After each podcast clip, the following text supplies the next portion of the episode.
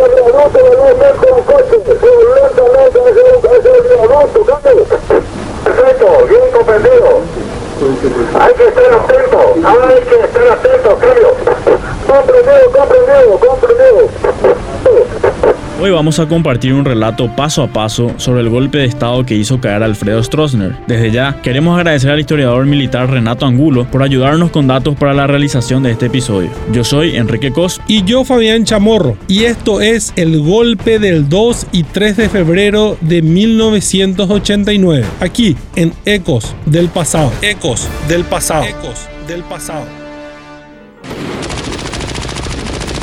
En 1989, Alfredo Stroessner, el hombre que logró convertirse en el supremo gobernante de la que fue la dictadura más larga en la historia de Sudamérica, se encontraba sobre un escenario complicado para su permanencia en el poder, que alguna vez pareció algo eterno. Estados Unidos, que inicialmente apoyó las dictaduras anticomunistas de la región, dio un giro a su política, soltó la mano a Stroessner y otros dictadores y empezó a presionar para que se respeten los derechos humanos y se instaure la democracia. La Iglesia Católica se oponía cada vez más al gobierno, criticándolo en sus sermones y llegando incluso a excomulgar a varios de sus referentes, entre ellos a Sabino Augusto Montanaro, ministro del Interior. El Partido Liberal, fragmentado en varios pequeños partidos liberales durante mucho tiempo, por fin se estaba uniendo bajo el liderazgo de Domingo Laino y se creó el llamado Acuerdo Nacional, una unión de todos los partidos de la oposición, excepto el Partido Comunista, y sectores críticos con el gobierno, incluido el MOPOCO, Movimiento Popular Colorado. Esta oposición unida organizaba grandes manifestaciones públicas en las calles. Había una fuerte crisis económica que se arrastró durante la mayor parte de la década de 1980. A todo esto se sumaba una profunda división interna dentro del coloradismo, dividido en la facción de los llamados tradicionalistas y los militantes estronistas. Estos últimos, los más allegados a Stroessner, aprovechando que el dictador estaba poniéndose viejo y tenía cada vez menos iniciativa, se estaba convirtiendo en el verdadero poder detrás del poder e pusieron su liderazgo en la conducción de la Junta de Gobierno en una convención partidaria en 1987, en la que la policía prohibió el ingreso de los convencionales tradicionalistas. En una entrevista que realizamos al almirante González Petit, quien en ese entonces fue uno de los protagonistas del golpe de Estado que derrocó a Stroessner, siendo en esos días vicealmirante, este nos contó que ya en las semanas previas se estaban tomando precauciones en contra del golpe. Por ejemplo, lo normal era que en la Marina hagan práctica de tiros y se le repongan las municiones, pero últimamente ya no estaban recibiendo municiones. También trasladaron a varios oficiales que eran de su confianza, y tanto el Palacio de Gobierno como la Comandancia de la Policía fueron fuertes reforzadas. Esto es algo curioso, es un indicio de que probablemente el entorno más allegado a Stroessner, el llamado cuatrinomio de oro, integrado por Mario Abdo Padre, Sabino Augusto Montanaro, Justo Eugenio Yaquet y Adán Godoy Jiménez, ya estaba enterado de que algo se estaba tramando, pero no lograron convencer a Stroessner de que tome medidas más enérgicas, como hacer arrestos. Por lo tanto, tuvieron que conformarse con pequeñas medidas preventivas que finalmente demostraron no ser suficientes si vaya adulto capaz que vaya a esta ramada y cruza al otro lado. Posiblemente pasando hacia el viaducto. Posiblemente pasando hacia el viaducto. También cuenta el almirante González Petit que ya había fuertes rumores diseminados en la sociedad acerca de un golpe que se estaba preparando. Era un secreto a voces. Incluso el dueño de un mini mercado al que solía ir a hacer sus compras le comentó que se estaba preparando un golpe, así como si nada. Hasta parece un chiste. Debido a esto, se adelantó el plan y se cambió la fecha para el 3 de febrero. Entonces, aquí arrancamos con el golpe, paso a paso. Bueno, eh, para conocimiento, ustedes eh, escuchando y ya de la cuarta división de infantería se empleó en nuestro movimiento, se empleó en nuestro movimiento, Carlos. Comprendido, Carlos, comprendido, comprendido, Carlos. Ok, perfecto. Y cualquier novedad, por favor, cada este instante, queremos saber la situación de todos ustedes. Adelante.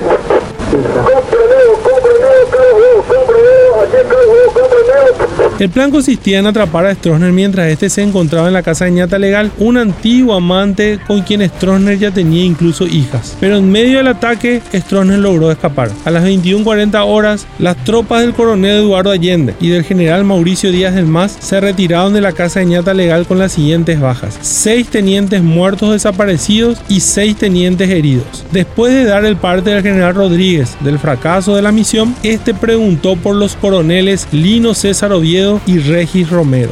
En el acto ordenó a Romero que salga a las calles, mientras él se dirigía al tercer regimiento para despachar a Oviedo al ataque. 7, vamos a ver, Carlos 7, si está atento, Carlos. Carlos 7, escuché el mensaje, tomo la medida del caso. Vamos a tomar la medida del caso sobre el puente, sobre el puente, antes del puente y este, aquellos lados también vamos a, vamos a asegurar a esta gente. A las 9.45 de la noche, el general Rodríguez llegó atropellando la guardia del regimiento de caballería número 3. Inmediatamente se dirigió a Lino Oviedo, que estaba realizando los últimos ajustes al preparativo cuando le comentaron del fracaso del atraco a de ñata legal. Oviedo, sorprendido por esta maniobra a la que no había tenido acceso, dio la orden de embarcar a sus unidades que se encontraban licenciadas hasta las 2 de la madrugada. Los tanques del coronel Oviedo salieron desordenadamente del regimiento, uno al mando de Oviedo y otro al mando del teniente Hermosilla. Se dirigieron a lo de ñata legal, dos tanques más se dirigieron a la residencia del general Rodríguez y el resto siguió el plan original de ir directamente al regimiento escolta. Los tanques siguieron itinerarios distintos al plan y avanzaban lentamente por las calles de Asunción. A las 9.50, el coronel Ocampos es alertado de lo sucedido en lo de ñata legal. Él aún no había llegado a su unidad. Aceleró al máximo y al llegar encontró las tropas listas y en aprestos, por lo que salió inmediatamente con rumbo a la capital para dirigirse a atacar al regimiento escolta. Y vamos a andanadas en minutos. Yo estoy más o menos a 70 metros de la boca de la guardia. Mientras tanto, fuerzas del primer regimiento de caballería, en varios camiones al mando del coronel Lorenzo Carrillo Melo, con 90 soldados, llevando 6 morteros con abundante cantidad de municiones, dos ametralladoras montadas en camionetas y los soldados portando fusiles de repetición Mauser, tomaron rumbo a la Escuela de Educación Física, de donde después de capturarla, emplazarían los morteros en la pista y en la terraza del edificio. Desde allí hostigarían y apoyarían el ataque de los demás regimientos. Los soldados rodearon el edificio para evitar ser capturados. 22 20 horas. Se reanuda el combate en lo de ñata legal. Dos tanques del regimiento de caballería número 3 atacaron con fuego ametrallador a los que ocupaban la casa. La resistencia duró poco. Enseguida bajaron soldados del RC3 y tomaron posiciones para capturar por asalto la residencia. Por dicho motivo y ante el intenso poder de fuego, las fuerzas que protegían esta posición se replegaron huyendo hacia la calle Bélgica y posteriormente al interior de la calle Mariscal López. Mientras, fuerzas del regimiento escolta salieron de sus instalaciones y prepararon varios retenes para retrasar el avance de las fuerzas golpistas. Un arma antitanque fue instalada sobre la avenida Mariscal López frente al Estado Mayor. Desde allí hostigó a las tropas de Oviedo. Otras más fue colocada frente al portón del regimiento escolta. Un tanque intentó salir a tomar posiciones frente al regimiento, pero se quedó sin combustible en el portón del galpón donde se encontraba. Yo creo que Yo tengo 11 tanques totalmente ya artillados y ya obres, se cumple el paso y no pasa nada, le metemos unos regalitos más y ya creo que con eso vamos a finiquitar. Es muy importante esto concluir antes del amanecer y así ya está todo lindo por acá pues. Eran las 10 y 25 de la noche. Llegaron los primeros tanques del coronel Oviedo. Uno tuvo un pequeño blooper. Se descompuso a pocos metros de la avenida España, subiendo por General Santos. Al menos tres tanques de Stuart se ubicaron frente a la Escuela de Educación Física en la curva San Miguel y otros subieron por la calle Las Residentas. Empezaron los primeros disparos de morteros desde la Escuela de Educación Física. Un grupo de morteros estaba a cargo del mayor Gustavo Piñeda. Minutos después, las tropas de Oviedo chocaron contra un retén del regimiento escolta en la calle Las Residentas a dos cuadras de la avenida Mariscal López. Estos se refugiaron en las casas desde donde abrieron fuego. Oviedo ordenó disparar sobre las murallas y los obligó a salir y retirarse. A las 22.35 horas, en las calles Río de Janeiro y La Residenta, Oviedo chocó contra un retén de soldados, al que dispersó con fuego ametralladoras y cañones. Los soldados de la escolta abandonaron un arma antitanque con suficiente poder de fuego como para destruir los tanques de Oviedo. A las 22.40 horas, los tanques del Regimiento de Caballería 2 llegaron al puente Remanso. Cruzaron sin problemas este punto crítico. Allí se dividieron para poder cumplir con la misión de la siguiente manera. Cuatro tanques a la sede de la primera división de caballería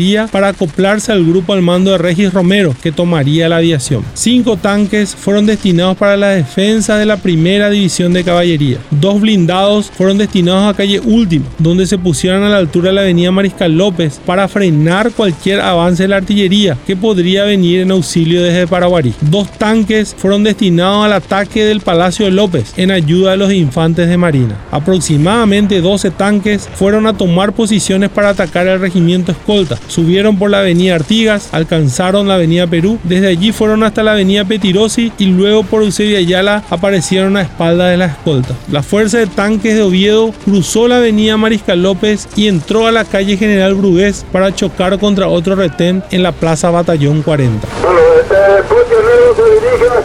Ramada. Mando una patrulla de este hombre con un mayor para ver si qué está pasando. Que se dirige a Haitán, hacia Haitán Ramada. Tenemos nosotros retenes, doble retenes en ese receptor. Mientras todo eso sucedía, con fuego de ametralladoras fueron replegados los soldados de la escolta presidencial frente a la playa Batallón 40. Se contabilizaron al menos dos muertos y la misma cantidad de heridos por parte de los defensores. Una fuerza de 10 soldados al mando del teniente Saturnino Ríos salió para atacar a los que dispersaban desde la Escuela de Educación Física, pero fueron recibidos a balazos y se replegaron. A las 10 y 50, Tomada la plaza, se estableció el primer puesto de la unidad de operaciones. Se formaron dos grupos de tanques para seguir avanzando hacia el regimiento escolta presidencial. Tres tanques y un vehículo se dirigieron por las calles Mariscal Estigarribia y el resto de la columna debió avanzar por la calle 25 de mayo. Llegamos a las 11 de la noche del 2 de febrero. Comenzó el avance de las tropas de Oviedo. Se ordenó el disparo de morteros desde la Escuela de Educación Física sobre el regimiento escolta presidencial para cubrir el avance de las tropas que lo asaltaban. Las tropas del coronel Ocampos empezaron a subir las calles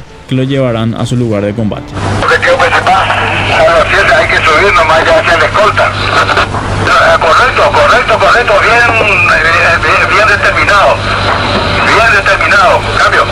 Mientras, dos tanques Stuarts de los golpistas quedaron fuera de combate. Uno al caer mortalmente herido su comandante, el capitán Alfredo Ramos, cuando una bomba de mortero cayó sobre su posición hiriéndolo en el cuello. Dicho disparo provino de los morteristas de la Escuela de Educación Física de manera accidental, debido a que todavía no habían reglado los tiros cuando las fuerzas de Oviedo cerraron el cerco sobre la escolta. Era parte de la columna que avanzaba por la calle Mariscal Estigarribia. Falleció también el soldado de caballería Elvio Amarilla y otros dos más quedaron heridos. El otro Stuart sufrió desperfectos al ser impactado por el arma antitanque que se encontraba frente al portón de la escolta, dejando a un total de nueve tanques para proseguir con su ataque. A las 23 horas, los tanques del coronel Ocampo tomaron posiciones. Entraron seis por la calle Bernardino Caballero y bajaron hasta la avenida Mariscal López, llegando hasta el Club Olimpia, y desde allí abrieron fuego contra las torretas y murallas de la escolta. Otros cuatro tanques se quedaron frente al edificio de industrias militares y hospital militar, hoy en día sede de emergencias médicas, de donde dispararon hacia el portón del regimiento escolta. La oscuridad era total. Una granada voló en pedazos un transformador. Otros dos tanques llegaron por la calle Cerro Cora, cerca del barrio Mundo Aparte, y dispararon contra la retaguardia del regimiento.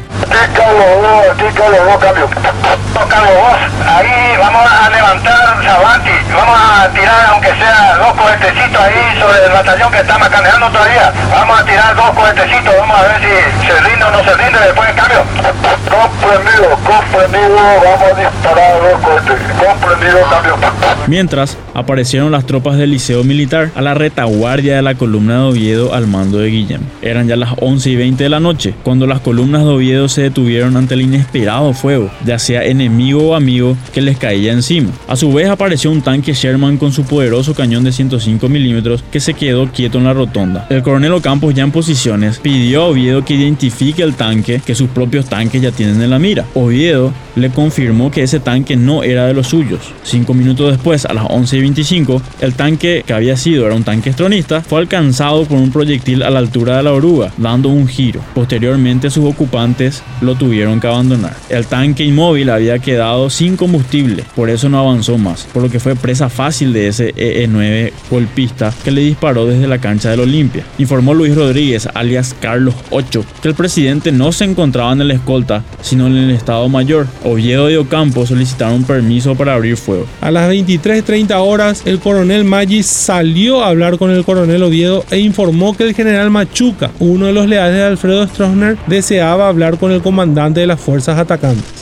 Oviedo le dio garantías y se acercó al patio del Estado Mayor. Allí, Machuca pidió hablar con Rodríguez, lo que se le facilitó. Rodríguez le ordenó a Machuca que se rinda ante el general Ruiz Díaz. No, ya está rendido, de manera que cuando se presente usted me manda aquí al general Ruiz Díaz, que usted le va a decir que había voz ahí, le ordene a tu tropa que se este, deponga sus armas, o si no, vamos a continuar. Cambio. Se inició ahí una discusión al que salió al paso el general Alejandro Fretes Dávalos, otro de los leales de Alfredo Stroessner, y se comunicó con Rodríguez. Ok, perfecto, perfecto. Aquí se va a ir el general Fretes Dávalos también para acompañarle. Yo quiero hablar con Carlos 3, con Carlos 3, cambio.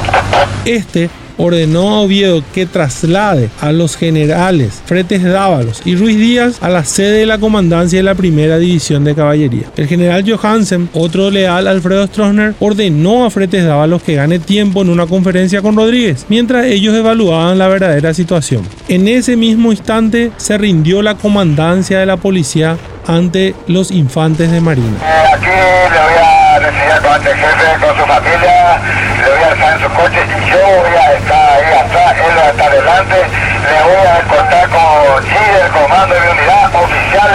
de la unidad mía y le llevo su comando, salvo otro parecer suyo. 11 y 50 de la noche. Las fuerzas de los coroneles Oviedo y Ocampo atacaron el edificio del Estado Mayor. Durante cinco minutos lanzaron fuego a ametralladoras y morteros contra las ventanas. Fue alcanzado el despacho donde se encontraba el mismísimo Stroessner, causando una rápida huida de sus ocupantes. Mientras tanto, en el centro de Asunción, los infantes de Marina tomaron la sede del Departamento de Investigaciones y capturaron a su temible jefe, Pastor Coronel, y lo trasladaron como prisionero a la Infantería de Marina. A las 11.55, ya casi finalizando la noche del 2, un helicóptero artillado de la Armada sobrevoló el espacio aéreo de la escolta presidencial. Los coroneles Romero y Oviedo solicitaron al vicealmirante Petit que ordene al piloto, capitán Ramón Ocampos Alfaro, que lance sus cohetes sobre el edificio de Estado Mayor. El capitán, por razones de humanidad y consciente del alto poder de destrucción de su armamento, se limitó a decir que no tenía la visibilidad del blanco y así evitó lo que hubiese sido la mayor mortandad de los sucesos del golpe de Estado. Que no visualiza blanco, por lo tanto no va a poder ejecutar los tiros con cohetes. Ok, comprendido. 3 de febrero de 1989. A las 0030 horas, un avión chavante pasó rasante por encima de las instalaciones del regimiento escolta presidencial y del Estado Mayor, causando la mayor conmoción dentro del edificio, creyendo que en cualquier momento caerían sus bombas. El general Alejandro Fretes Dávalos, desde la caballería, después de charlar con el general Rodríguez, logró hablar con Gustavo Stroessner, afirmándole que ya nada se podía hacer. Gustavo decidió finalmente comunicar dicha noticia a su padre y tomaron la decisión de rendirse. A las 0040 horas, el coronel Carlos Maggi salió gritando del comando en jefe pidiendo que cesen los disparos, anunciando que el presidente iba a salir. Los disparos cesaron en corto tiempo. Enseguida se acercó el coronel Oviedo hasta el portón y unos minutos después apareció el general Alfredo Stroessner. El coronel Oviedo, en respeto a su superior, hizo sonar sus tacones y le comunicó que tenía órdenes de llevarlo a la caballería. El entonces hombre más poderoso del país se entregaba a las fuerzas golpistas, siendo trasladado en su coche con sus familiares y escoltado por tres tanques a la sede de la caballería, hoy en día comando del ejército. A las 1 y 15 horas llegó el coronel Oviedo a la sede de la primera división de caballería y se presentó ante el general Rodríguez, dando parte que la misión estaba cumplida. Se escucharon aplausos y felicitaciones. El general Rodríguez ordenó al coronel la Guardia Roja que instale a la familia presidencial en su casa del cuartel. Posteriormente, Oviedo volvería a salir para empezar la limpieza de la ciudad. El general Stroessner pidió insistentemente hablar con su consuegro. Nunca lo conseguiría. Subió a un avión con el que lo mandaron al exilio en Brasil, donde moriría en el año 2006. Ya han transcurrido 31 años de este episodio, pero aún así, a pesar del tiempo, estas historias siguen viviendo entre nosotros, como ecos del pasado. Como ecos del pasado. Como ecos del pasado.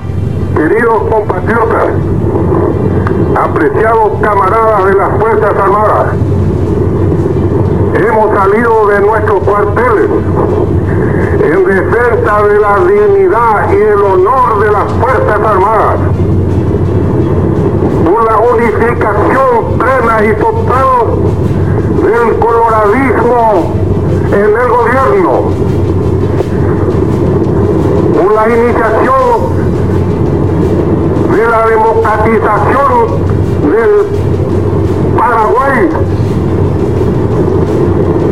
por el respeto a los derechos humanos, por la defensa de nuestra religión cristiana, católica, apostólica,